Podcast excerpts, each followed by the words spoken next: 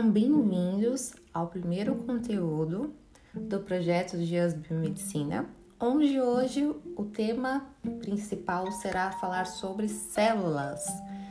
Bom, inicialmente falando, o corpo humano ele é interligado, né? Cada órgão interligado às suas funções e basicamente eu posso afirmar e eu acredito assim que para que nós possamos compreender melhor o corpo humano, ele é como se fosse uma máquina. Então, cada função, cada órgão vai se coligando e fazendo com que nós tenhamos acesso ao movimento, acesso à visão, o sistema respiratório, a filtragem do sangue e por assim por diante. Conforme eu for subindo os conteúdos, vocês vão chegar no mesmo pensamento que eu, que nós somos máquinas que têm funções perfeitas e que nosso organismo fazem com que nós possamos ter acesso a, a, muitos detalhes que no dia a dia a gente não entende, né? Como se for pegar algum objeto, andarmos e assim por diante. Iniciando o conteúdo, já vou deixar uma super interrogação de quantas células nós temos no corpo humano. Quando eu falar tenho certeza que você não vai entender como é que cabe tantas células no corpo humano. Bom, basicamente nós temos 10 trilhões de células. É isso mesmo. O corpo humano ele é formado por uma quantidade enorme de células e as células são consideradas a menor parte do organismo vivo, sendo, portanto, elementos estruturais e funcionais. Como o corpo humano ele é pluricelular, que significa que ele contém várias células, ele é constituído pelas 10 trilhões de células que trabalham de maneira integrada, onde cada uma possui uma função específica a saber, sendo elas nutrição, proteção, produção de energia e reprodução. Aí você me pergunta, mas basicamente como que seria a estrutura de uma célula? Para que eu possa fazer com que você imagine uma estrutura de uma célula, imagina aqui comigo um ovo. Sim, o ovo, né? Mas a parte interna do ovo, onde se encontra a clara e a parte central que é a gema, certo? Então pense comigo que a gema seria o núcleo de uma célula, só para você entender um pouquinho. E essa parte da externa da clara é onde contém algumas partes que fazem, compõem, né, no caso, a célula, que são elas, alguma delas. Aparelho de Golgi, o libossomo, o ribossomo, a membrana plasmática, que seria a parte externa, né, do, da nossa clara, né, para você imaginar assim, o citoplasma, o retículo endoplasmático rugoso, o núcleo, que seria a gema, a mitocôndria, o centriolo. Deu para você entender um pouquinho basicamente? Depois eu peço que você vá pesquisar para você compreender melhor e vai se você está imaginando de uma forma mais ou menos do que eu citei aqui para você.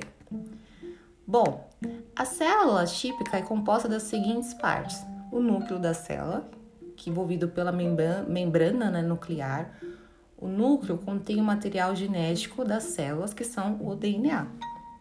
O citoplasma.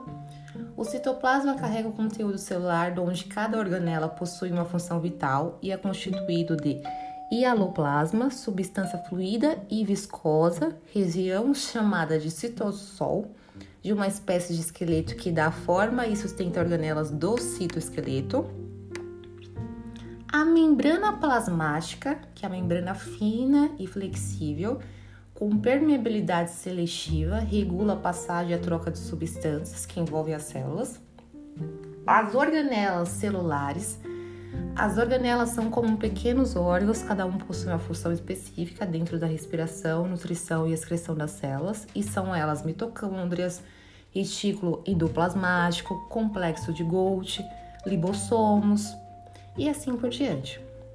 Os ribossomos não são considerados organelas, pois não possuem membranas.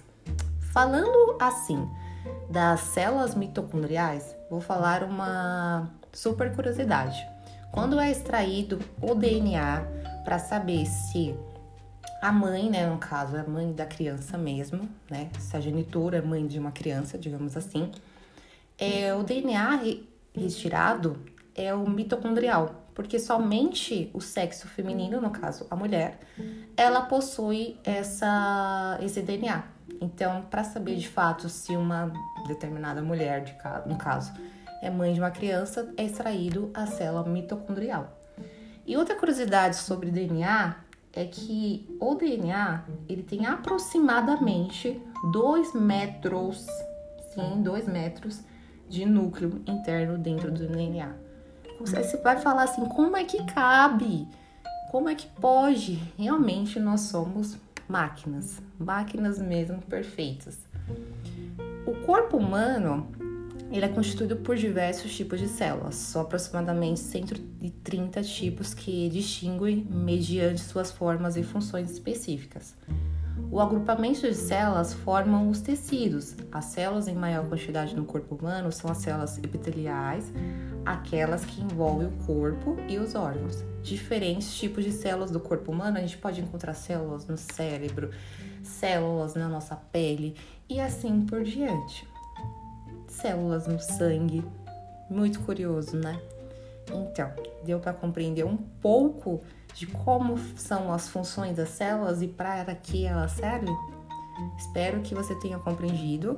Espero que você vá pesquisar para entender como que é o núcleo de uma célula e eu encontro você no próximo episódio para que nós possamos navegar sobre esses conteúdos do corpo humano. Muito obrigada e até mais.